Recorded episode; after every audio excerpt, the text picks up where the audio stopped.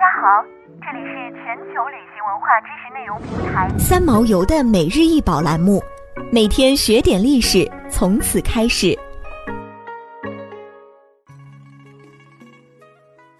每天学点历史，从每日一宝开始。今天给大家分享的是明末嵌罗甸西厢记七圆盘。这件圆盘直径十二点四厘米，圆形，口外撇，口沿有三层边饰，漆直结合使用。盘修黑漆上嵌薄罗甸，盘面运用写实风格。右侧一角内有一书生操琴，屋外一主一婢在倾听，周围有假山石、芭蕉、银杏围绕，上空有十二星星及皓月。生动摹写出《西厢记》琴挑一折故事。罗甸上又加刻细细的纹线、衣褶、毛发纤毫毕现，底部镶嵌罗甸名款，篆书“千里”二字。千里即明代扬州名将江千里，号秋水。这件嵌罗甸《西厢记》漆圆盘现收藏于南京博物院。漆工艺在明朝发展的最为迅猛。明代漆工艺的活跃与明王室对漆器的推崇与重视有着直接关系。为了满足宫廷内外对生漆工艺品需求，还专门设立了生产制作御用漆器的官办机构。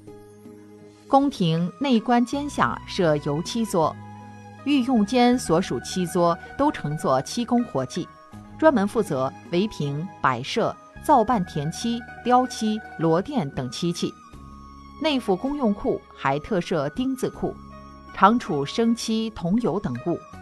明代的第三个皇帝朱棣对雕漆情有独钟，不但自己珍赏，而且先后在永乐元年、永乐四年、永乐五年数次将雕漆作为贵重礼品颁赐给日本国王妃，总计近百余件精美的雕漆盘盒。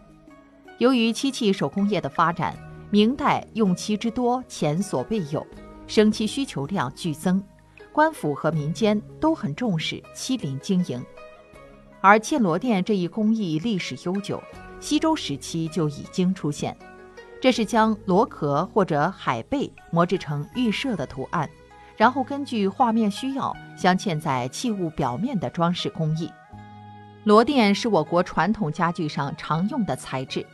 螺钿均选自江河湖洋中的老蚌、王瑶、砗磲或鲍鱼壳等较为名贵的材料，制作成本较高，所以在古代社会里被视为珍品。